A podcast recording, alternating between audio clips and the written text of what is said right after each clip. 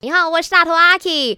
有些感情，有些关系，真的你没有办法呢，一直死死的守着的，因为呢，当他已经走远了，你还在那边啊，你会回来的，你要回来哦，他都不要回来了，那何必呢？没什么不能说，没什么放不下，赶紧把你的遭遇心事跟大头阿 K 放开来说。今天的 K 呢，就说到他要跟他的这一个真的很久很久的好朋友说再见了。他说这个友情呢，真的经营不下去了。虽然不舍得，但是心很累呀。所以呢，今天就想问问所有 My 的听众朋友们，你有没有呢这种跟友情 say goodbye 的经历呢？中间发生了什么事？嗯，这位包义他说，我认识了接近十年的好朋友，最终呢，他选择相信别人而跟我疏远，无视我。我已经打算跟他 say goodbye 了。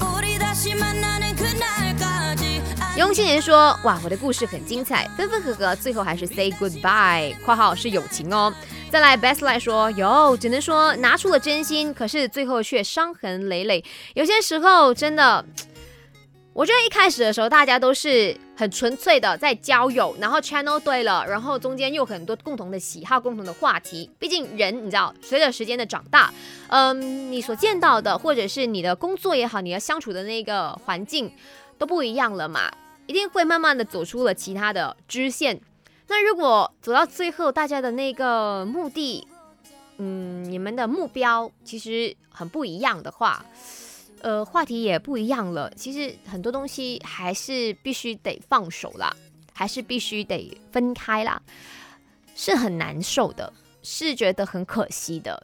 但是如果你一直坚信着这段友情可以修补的话，那也对你自己蛮可惜的。